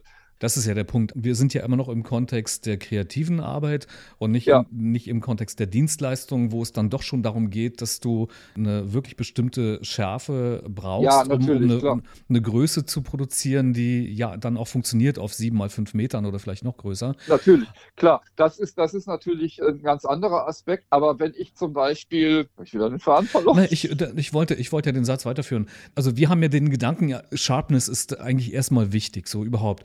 Natürlich auch äh, Farbgebung und all die Dinge, aber wir sind ja gerade im Schwarz-Weiß-Modus. Wenn ich zurückschaue, und da, da äh, bin ich total happy drüber, dass du auch jemand bist, der sich mit der Entstehung der Fotografie und mit den großartigen Fotografen und Fotografinnen der frühen Zeit beschäftigt, weil es doch etwas mit einem anstellt. Die Frage nach dem Wie, woher, woher kommt die Fotografie, was, was war vor 50, 50 Jahren im gesellschaftlichen Kontext aktuell, wie haben die Fotografen, Fotografinnen da reagiert auf bestimmte ästhetische Dinge oder eben auch nicht reagiert. Und das fließt heute mit ein. Und man kann natürlich auch sagen, okay, vielleicht bist du mehr Vintage unterwegs in deinen Aussagen, in deiner Bildsprache? Ja, also da, wie gesagt, da sage ich dann auch gerne, ich bin eben, ich bin eben so alt wie ich bin. Ich bin in den 80er Jahren sozialisiert worden. Ich bin dann, mhm. wenn man so will, auch dann ein Kind meiner Zeit. Und äh, das, ich will mich da auch dann da gar nicht verbiegen. Und äh, mhm. ich will halt das machen, was ich damals, ja, wie soll ich sagen, also diese Zeit hat mich natürlich in, in zumindest in fotografischer Hinsicht und in, in der Hinsicht auf fotografische Ästhetik irgendwie geprägt. Und deswegen ja. mache ich da auch gar keinen Hehl draus und möchte natürlich auch das so umsetzen. Das war bei mir, ich unterstreiche das gleich, auch so bei mir ähnlich, dass ich mich früh unbewusst mit fotografischen Darstellungen beschäftigt habe und den Fotografen, Fotografinnen dahinter nicht so direkt, aber mit der Ästhetik in den Bildern. Ja. Was auch mitschwingt und deshalb kann ich das absolut äh, nochmal, ich sage es immer wieder gern hier im, in den Folgen unterschreiben, so, dass ich ein Kind der 80er, 90er bin und ich bin mit der Max aufgewachsen, ich bin mit den Bildern von Helmut Newton groß geworden, mit der Ästhetik dieser Bilder, die mich damals mitgenommen hat. Und es geht sogar noch weit zurück zu anderen Fotografen, Fotografinnen aus der Zeit der 50er, 60er Jahre, die mich auch unterbewusst offensichtlich beeinflusst haben, so dass sie in meiner Bildsprache auch mit einfließen, ohne dass ich von denen wusste, dass es sie gibt. So, weißt du? Das habe ich Ja, natürlich, weil ja. man kennt ja die Bilder, die sind ja viel publiziert worden, wie du eben auch sagtest, das, das, das Coverfoto von Miles Davis Tuto, was von Anton Corbin ist. Korrekt. Dieses Bild, du kennst dieses Bild, ja. du magst dieses Bild, das hat dich sicherlich beeinflusst, ohne dass du jetzt gewusst hast, es ist von Anton Corbin. Also ich erinnere mich an, an ich habe ich hab dir ähm, aufgesogen, die Tutu, äh, als junger Bassist. Da war ich, glaube 17, 18, als die rauskamen. Markus Müller war mir als Bassist noch nicht bekannt. Der hat die produziert und den Bass gespielt. Und er war ja dann später mein Hero als Basscoach. Nicht direkt, nicht eins zu eins, wie auch, aber derjenige, der, der wirklich mich begleitet hat, mein musikalisches, künstlerisches Leben komplett lang. Und währenddessen ich die, die Basslines versucht habe zu checken, die wirklich grandios waren, also schon zu der Zeit oder äh, sehr fresh und fast gar nicht spielbar, saß ich vor dem Cover, weißt du, und das ist ja das Schöne, dass du hattest wirklich so ein, ah, du hattest ein, ein Cover, ein Bild vor Augen, das war haptisch ja. einfach eine, ein Erlebnis. Ich habe die Tutu dann auf CD auch nochmal irgendwann mir zugelegt. Ich glaube, sie steht hier noch irgendwo, aber ähm, das war nicht das Erlebnis. Und ich habe während des Spielens eben das Bild aufgesogen und war mit Miles im Grunde verbrüdert. ja, genau. Ähm, und ähm, sehe immer noch, pardon, und ich sehe immer noch, ähm, in, in denen ich, ich shoote seit, seit drei, vier Jahren, länger bin ich noch gar nicht unterwegs, auch tatsächlich in der People-Fotografie, eine Serie, eine Langzeitserie, so wie du auch schon über dich gesprochen hast, Darkskin-Serie, so nenne ich sie. Da fließt total die Ästhetik genau dieser Art von Bildern ein. Mhm. Krass. Ja, ja, genau. Wenn ich noch mal ganz kurz eben auf das Thema mit dem Material zurückkommen mag. Du hast erwähnt, meine, meine, meine Hasselblatt, die ist natürlich ein Stück also ganz kurz, äh, wir müssen da vielleicht eine Einleitung finden. So haben wir uns ja auch kennengelernt. Du warst zu Gast in Berlin bei einer Fotografin. Ich kam dazu und mir wurde einfach gesagt, du, da ist ein Typ, der hat eine Hasselblatt. Und ich so, ha! Und ich war gerade in so einem analogen Modus, so für mich. Ne? Ja. Ne? Das war gerade das Aufbegehren. Und ja, dann bot sich das an, dass du mir dein Baby, von dem du jetzt gleich sprechen möchtest, ich glaube, das können wir ganz kurz fassen, wie du zu ihm kamst, was du noch modifiziert hast. Dann, äh, wer von uns hat die sieben Riesen, um sich eine konkrete Hasseblatt frisch aus dem ähm, ja, von der Kammer zu holen, die hast du dann noch modifiziert und äh, hast mir da den ersten Einstieg gegeben und vor allem den Sound der Hasselblatt werde ich nie vergessen, den ich an dem Abend mitbekommen habe. Das war wirklich für mich als fast audiophiler Mensch so ein Erlebnis, fast, äh, fast ein Orgasmus fürs Ohr. So, tatsächlich. Wow. Ich kann sie gerne mal auspacken und mal auslösen, ja, damit bitte. auch unsere Hörer das mal mit, mitbekommen. Ja, sie macht natürlich einen deutlich äh, hörbaren Klang. Also leise ist was anderes, aber ist jetzt nicht unbedingt die Kamera, die man nehmen sollte, wenn man sehr dezent fotografieren will. Ja. Mhm. Ich würde da noch ein bisschen Bass runtermischen. okay. Aber das war das, was mich mitgenommen hat, so bump, bump, ne? Wahnsinn. Ja, also toll. dieses Flump. Ja. Ich widerspreche mir natürlich insofern gerade selber, als dass ich eben gesagt habe, dass eine Kamera vor allem ein Werkzeug sein sollte. Aber ich habe in den 80er Jahren damit angefangen und in diesen analogen Zeiten gab es ja auch noch diese relativ strikte Trennung zwischen Kleinbildkameras, Mittelformatkameras, mhm. Großformatkameras. Mhm, mhm. Kleinbildkameras hatte jeder. Ja. Die sind natürlich wie der Name schon andeutet, auch in ihrer Qualität irgendwo begrenzt, wenn auch viel genutzt. Und Mittelformat, das war das, was so die wirklich ernsthaften und auch ja begüterten Amateure hatten und auch die viele Profis, also mit Mittelformatkameras, also wenn du in den analogen Zeiten eine Vogue oder sowas gekauft hast, dass die Wahrscheinlichkeit, dass ein äh, Bild da drin mit Hasselblatt oder einer Mamiya oder mhm. sowas gemacht mhm. wurde, war ja relativ groß. Ja. Das heißt, es war natürlich für mich als Jugendlicher auch eine große Begehrlichkeit, so eine Kamera. Und klar, wie man als Fahranfänger vielleicht vom Ferrari träumt oder so. Ja. Und ich habe einfach ähm, natürlich zum einen schon gesehen in der analogen Fotografie, dass eben das Kleinbildformat klein ist und dass man, wenn man äh, mit höher empfindlichen Filmen fotografiert, das schon manchmal ein bisschen arg körnig werden kann. Aber auf der anderen Seite war dann halt irgendwann das so weit, dass die Hasselblatts ein bisschen obsolet waren, als obsolet galten und dann ja auch durchaus zu der Zeit, das hat sich ja wieder sehr geändert, günstig zu kriegen waren. Deswegen, ich habe die Hasselblatt ja auch zu einem geradezu unfassbaren Preis mhm. bekommen. Also mhm. ich habe es ja, es war ja ein, ein Ebay-Fund. Ich habe mir auch die Zeit gelassen. Wer in Ebay was dringend braucht, für den wird es meistens teuer, aber ich habe halt gesagt, ich guck mal danach. Ich hätte gern so eine Kamera und ich gucke mal, ob ich nicht eine mhm. zu einem für mich bezahlbaren Preis mhm. finde. Und ich, mhm. das hat ja auch eine Weile gedauert und dann habe ich ja zum Glück, also es war ein Riesenglücksfall, dass ich die Kamera zu so einem Traumpreis. Ich will da jetzt nicht drüber, aber zu einem mhm. Spottpreis ja mhm. bekommen habe. Modifiziert, ja, ich habe, äh, sie kam mit einem, mit so einem Prismensucher und ich habe dann in, ich wollte halt den klassischen Lichtstartsucher auch haben. Ja, ja, Mann, ja. Und der war tatsächlich fast schwieriger zu finden, weil die werden selten einzeln verkauft. Mhm. Ich habe mir dann, es war erstmal eine Kamera ohne Objektiv. Also ich habe mir eigentlich dieses Kamerasystem sozusagen in Teilen fast zusammengekauft. Mhm und natürlich war ich sehr, sehr happy, dass ich dann irgendwann mal so diesen Traum meiner Jugendtage hatte. Und ich mag sie auch sehr gerne, vor allem seit ich sie 2000, ich habe sie 2014 gekauft. Ich bin am Anfang nie so richtig glücklich damit geworden, bis ich dann merkte, dass sie A, dejustiert war und B, eine schlechte Mattscheibe hatte. Und das habe ich mal bei einem entsprechenden Servicemenschen ändern lassen. Und mhm. seitdem macht sie auch Spaß. Und ja, natürlich, ich habe dann auch entdeckt, erst nachher, dass ich dieses quadratische Format, was sie aufnimmt, auch so bewusst fotografiere. Ja. Früher war es ja so, auch in den analogen Zeiten, äh, da hat man eigentlich gesagt, kein Mensch will quadratische Bilder machen, aber dadurch, dass du ein Quadrat machst, kannst du dir quasi hinterher äh, überlegen, wie der Ausschnitt sein soll, ob du Querformat rausmachst oder ein Hochformat oder was auch immer. Aber im Grunde hat, glaube ich, damals kaum jemand mit einer Hasselblatt ein quadratisches Foto gemacht. Man hat einfach gesagt, für die Verwendung, also es waren ja wie gesagt auch viele Fotos, wenn du ein Modefoto hast in einer Zeitschrift, das ist hochformatig.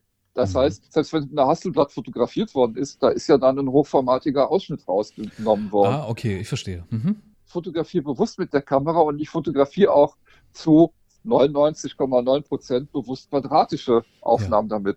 Wenn du aktuell rausgehst zum Shoot, zu einem Kreativshoot, ich spreche jetzt nicht von den Dienstleistungen, wo man sagt, ja. man muss schnell reagieren und abliefern, das ist ja immer noch das Wort dazu.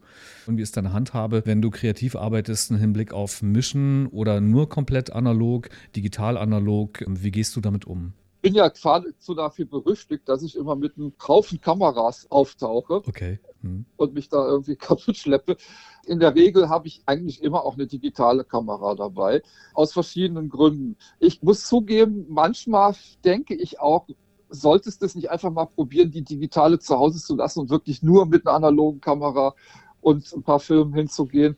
Ähm, um sich einfach wirklich mal zu erden und genau das Gefühl, wo man sagt, so, ah, das macht das macht's aktuell auch aus, so in der also digitalen Zeit analog zu fotografieren, äh, jetzt wirklich keine andere Chance zu haben. So, ja. sich wirklich so zu reduzieren und dann hat man halt nur den Film, den man vielleicht dann nicht mal richtig belichtet oder so. Oder, aber gut, das ja. äh, wird dir nicht passieren. Äh, wobei ich aber sagen muss, ich, werd, ich wurde auch schon öfters gefragt, ob, ob das nicht riskanter sei, analog zu fotografieren als digital.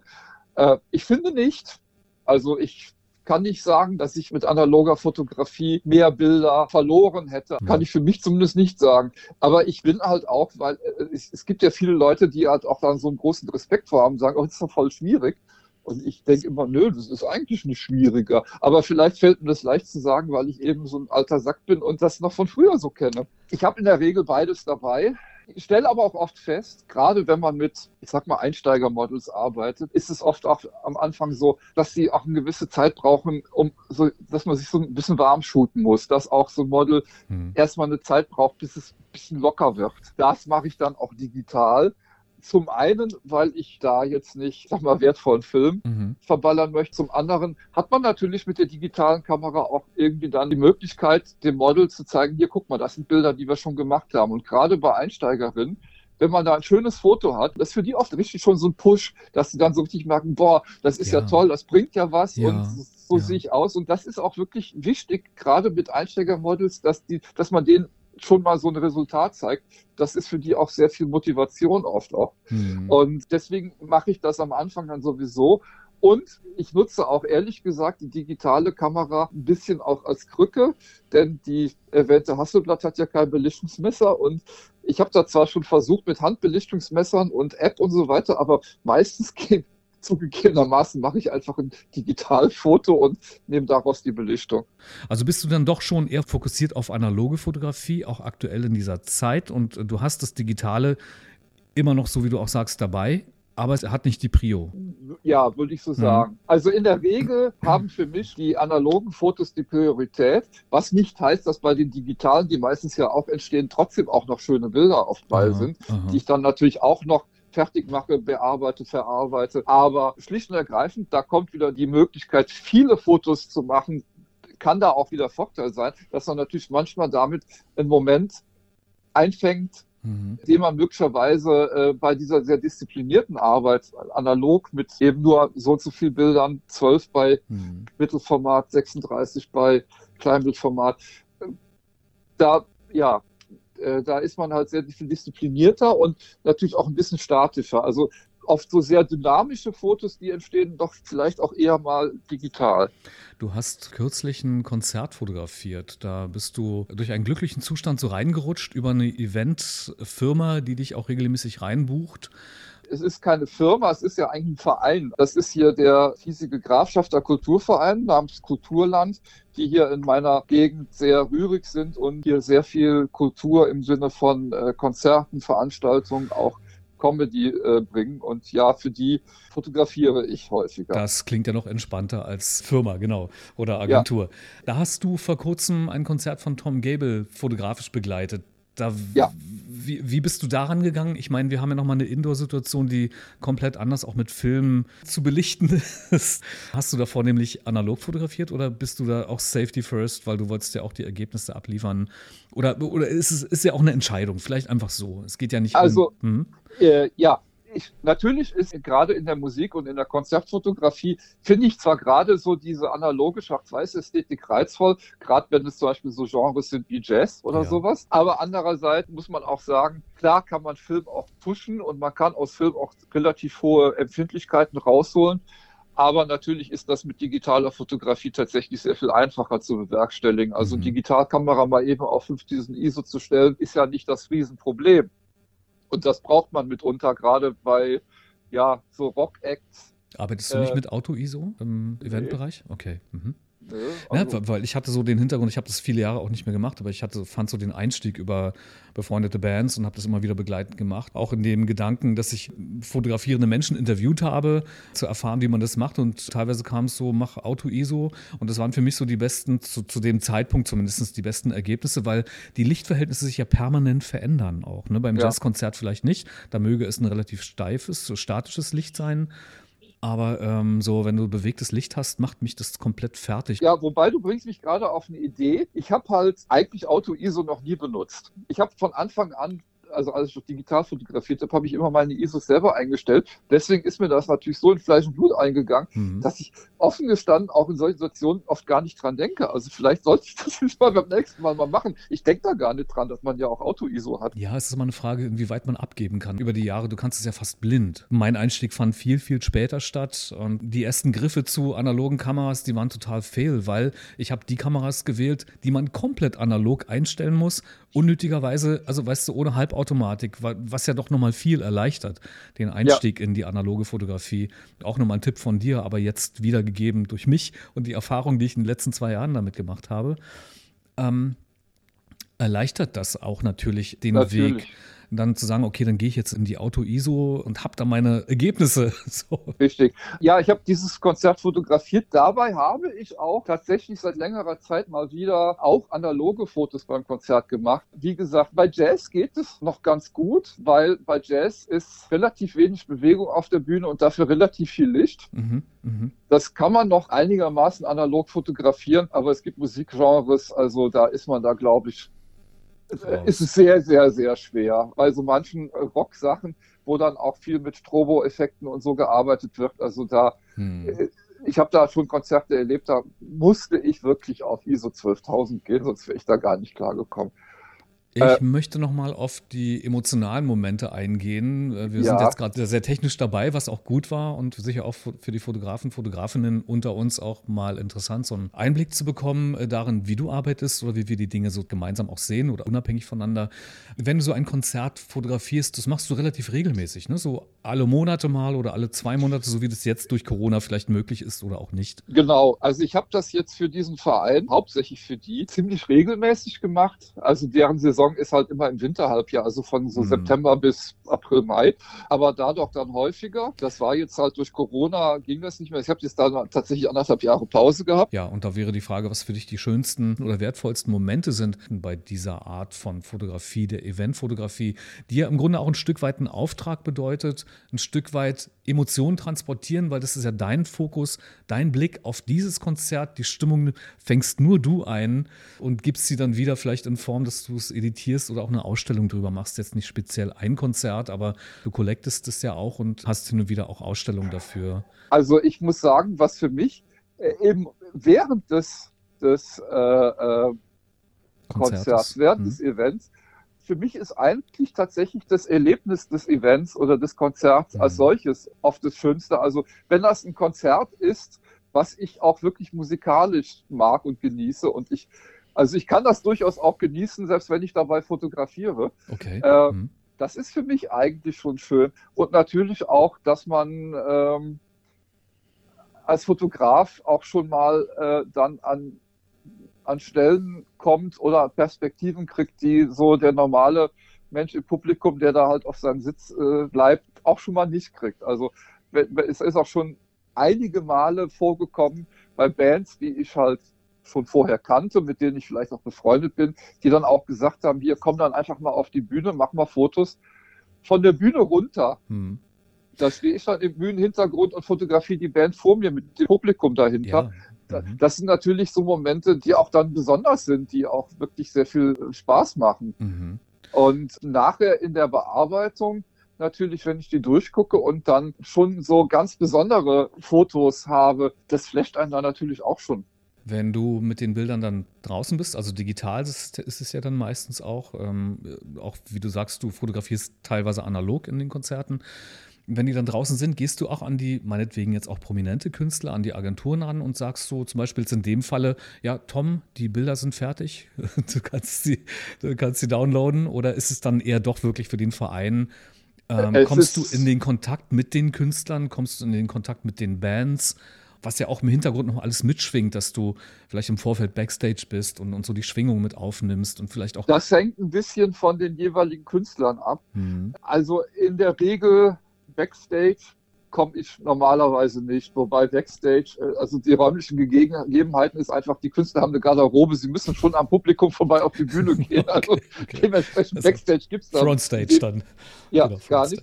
Also zum Beispiel mit einem Tom Gable habe ich mich jetzt leider nicht persönlich unterhalten mhm. können. Das ist der, der, das, das sind halt äh, bei solchen Namen, die sind, das sind Leute, die, die, die, die bleiben in ihrer Garderobe, die kommen raus, machen ihren Gig, gehen dann wieder in ihre Garderobe und mhm. da komme ich dann auch nicht rein. Ja, okay. äh, es hat andere Künstler gegeben, die vielleicht dann nicht so prominent sind, die dann da äh, offener sind, die auch manchmal tatsächlich sich hinter einem Konzert auch dann das Publikum mischen oder oft stehen auch gerade so eher unbekannte Künstler, die stehen dann selber da hinter so einem Tisch, wo sie halt ihre CDs verkaufen hm. und Autogramme geben. Da kann man sich natürlich mit den Leuten auch schon mal unterhalten. Es hat auch schon Connections gegeben, die sich daraus ergeben haben, dass auch Leute gefragt haben, ist natürlich auch wieder ein Unterschied, wenn du jetzt jemand hast, der da, ich sag mal, äh, mehr Amateurstatus hat oder sowas. Wobei sowas hat es eigentlich lange nicht gegeben bei Kulturland, aber es gab früher mal so eine Rookie Night.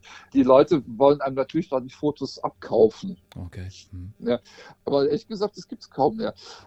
Na, ich nee, könnte aber, mir vorstellen, aber, dass sich daraus, pardon, ähm, ja, sag. Aber äh, Tom Gäbe, das ist ja von einem guten Bekannten von mir, vom Jonas Röser aus Essen, Jazzsaxophonist, hallo Jonas, wenn du es hörst, äh, organisiert worden und der hatte da den Kontakt und über den sind jetzt auch meine Fotos an Tom Gable und sein Management weitergeleitet worden. Mhm. Ich weiß nicht, was sich daraus ergeben wird.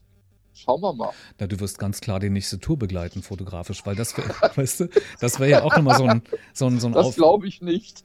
so ein Aufhänger in meiner Karriere, die ich hatte als äh, Bassist mit den Bands.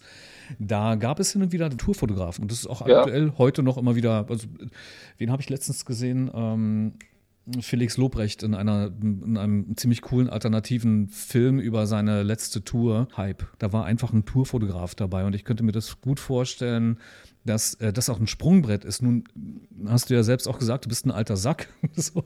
Vielleicht willst du das auch schon gar nicht mehr. Da gehört ja auch diese, die, weißt du, vielleicht so, so ein Fieber dazu, so, ein, so eine junge Wildheit, die man noch braucht, die ähm, äh, vielleicht bringe ich das Schiff jetzt gerade in eine andere Richtung irgendwie, aber verstehst du, was ich meine? Äh, dass das vielleicht durch ist, dass du da gar nicht mehr dran denkst oder dass das überhaupt nie ein Thema war, vielleicht so. Also, nee, also ehrlich gesagt, das ist, das, da habe ich noch nie drüber nachgedacht mhm. und es war auch eigentlich noch nie ein Thema. Es hat zwar durchaus einige befreundete Bands gegeben, aber, aber von denen hat mich jetzt auch noch nie jemand gefragt, hier, äh, komm mit auf Tour. Also, Nee, klar, äh, dann ist es ja eher meine Fantasie. so, dann habe ich dich in Gedanken schon auf Tour geschickt mit Tom Gable, so in diesem Sinne. Thomas, ich würde dir zum Abschluss einfach noch zwei, drei Fragen stellen. Ich habe überhaupt kein Konto an Fragen. Das ist äh, auch nicht so Ziel in meinen Folgen, dass ich dann nochmal so ein Fenster aufziehe und das dann vergleiche mit den anderen in den Folgen, sondern ich habe jetzt einfach zwei konkrete Fragen an dich, die wir vielleicht kurz abrattern können. Wie wichtig ist dir deine eigene Inspiration zu dem, was du tust? Kann es sein, dass du einfach auch losgehst und machst oder badest du dich in deiner Inspiration, in deiner Intention und gehst dann los? Da komme ich wieder auch auf meine unterschiedlichen Arbeitsweisen zurück, die manchmal eher spontan ist und manchmal konzeptionell ist. Wenn ich konzeptionell shoote, dann hat das natürlich eine Inspiration. Dann habe ich eine Idee, die durch oft irgendwas inspiriert worden ist, durch irgendwas angeregt worden ist Wenn ich natürlich jetzt einfach sage mit einem Model, komm, lass uns treffen und Fotos machen, das ist dann etwas, was, wie gesagt, muss in dem Sinne, die Inspiration ist halt einfach, ich möchte mit diesen Menschen Fotos machen. Mhm. Aber es ist keine Inspiration in dem Sinne, ich habe jetzt eine konkrete visuelle Vorstellung von dem, was dabei jetzt rauskommen muss oder soll, sondern das ergibt mhm. sich dann mehr.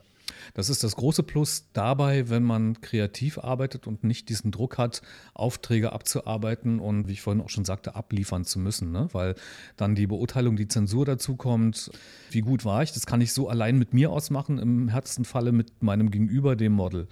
Ja. Ähm, da gibt es aber keine Industrie dahinter oder irgendwie einen monetärischen Wert, dass man weiß, okay, wenn das jetzt nicht funktioniert, ähm, habe ich einen halben Monat halt nichts auf dem Teller. Ähm, ja, das genau. ist ein großer Luxus. Äh, das ist auch ein Punkt, worüber. Wobei, mh, ja.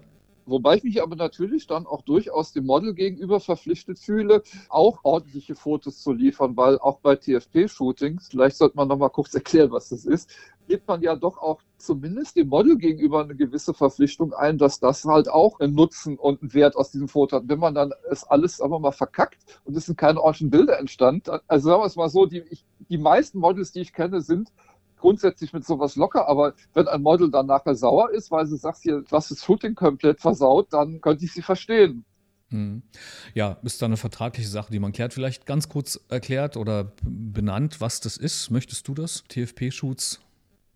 Ja, ein Modell, bei dem sowohl der Fotograf als auch das Model beide ihr Zeit und ihr Engagement einbringen, aber keine Partei die andere bezahlt. Und die dann beide quasi die Ergebnisse dieser Arbeit kriegen, wobei dann meistens irgendwie vertraglich geregelt wird, wer was wie wo nutzen darf. Aber in der Regel haben dann auch beide Seiten die gleichen Rechte an den Fotos. Umgekehrt gibt es ja auch den Fall, dass ein Fotograf sich ein gewerblich tätiges Model sucht und sagt, hier Model, ich bezahle dich, damit du dich vor meine Kamera stellst. Und bei TFP passiert halt genau das nicht. Gut, vielen Dank für die Ausflüge. Dann weiß auch der Letzte und die Letzte Bescheid darüber, was TFP bedeutet, denn ich kriege das auch im Umgang immer wieder mit. Es ist, ist, in der Tat so, dass auch Leute, die schon auch länger in, in dem Bereich sind, dass ähm, wenn sie mich anfragen und ich mich dann doch entscheide, jemanden auf dieser Basis zu fotografieren, dann schreibe ich so, okay, äh, wir können TFP machen und sie wissen es halt nicht, was das bedeutet. Was ist das? Äh, ist das was oh. Unanständiges oder? Okay, äh, ja, das, das, das kenne ich zwar eigentlich eher so bei den Einsteigerinnen. Hm. Was mir allerdings auffällt, ist, dass wie viel und wie häufig doch TFP komplett ohne Vertrag gemacht wird. Mhm. Eine unbedingte Ansage macht Verträge, Leute. Das kommt allen zugute, definitiv. Aber gut, dafür sind wir jetzt nicht hier. Ich würde unsere Folge super gern zum Abschluss bringen. Jetzt schon mal vielen Dank für die fruchtende Zeit mit dir, für das tolle Gespräch. Vielen Dank für die Einladung. Danke dir und das kommt gern nochmal dazu. Wenn ich in diesem Jahr dann im Herbst nochmal und vielleicht bist du auch in Berlin, darüber haben wir noch gar nicht gesprochen, aber das heben ja. wir uns jetzt einfach auf. Das genau. Thema Berlin an sich ist nochmal spannend. Auch, ähm, Sehr gerne. Ich werfe einfach nochmal zwei Fragen in die Runde. Du kannst schieben. Bis zum nächsten ja. Mal, wenn wir die Folge Berlin und Thomas Biesenbach, yeah, produzieren. ich möchte sie nicht als letztes stellen, vielleicht ist sie auch ein bisschen zu Kindergartenmäßig, wenn ich dich frage, wenn du eine Superkraft hättest, welche wäre das? Oh, wenn ich eine Superkraft hätte, ist es gerne, dass ich Menschen, einschließlich meiner selber, anhalten würde, eher menschlich miteinander zu agieren und nicht immer Egoismus, Eigennutz und Kommerz und so weiter oder auch Macht in den Vordergrund ihres Denken und Handelns zu stellen. Mhm. Hast du schön gesagt. Thomas, danke, dass du dabei warst. Bei mir in den Folgen ist es so, dass mein Gast auch immer das letzte Wort hat. Würde ich dich bitten, vielleicht hier dein letztes Wort zu lancieren. Wenn du jetzt nicht direkt die Linie hast, vielleicht an jemanden, der jung einsteigt in die analoge Fotografie, denn das war ja auch so unsere Linie vielleicht auch ein bisschen heute. Also wenn ich jemandem einen Rat geben würde, der analog fotografieren möchte, würde ich ihm raten, das nicht so hoch aufzuhängen, mit einem riesigen Respekt da so ranzugehen, wie viele das zu tun, sondern da einfach ein bisschen unbekümmert ranzugehen und es einfach zu versuchen. Ein großes, großes Dankeschön an dich. Ich gehe auf Knien und ich wünsche dir eine schöne Zeit. Bleib gesund. Dankeschön, du auch. Tschüss. Tschüss. Katerfrühstück. Der Gedankenpodcast für wilde Freigeister, Hochsensible und Kreative. Das war's wieder mal. Ich sage Dankeschön für deine Zeit und freue mich schon auf die kommenden Podcast-Folgen. Ich wünsche dir und deinen Liebsten eine entspannte Woche.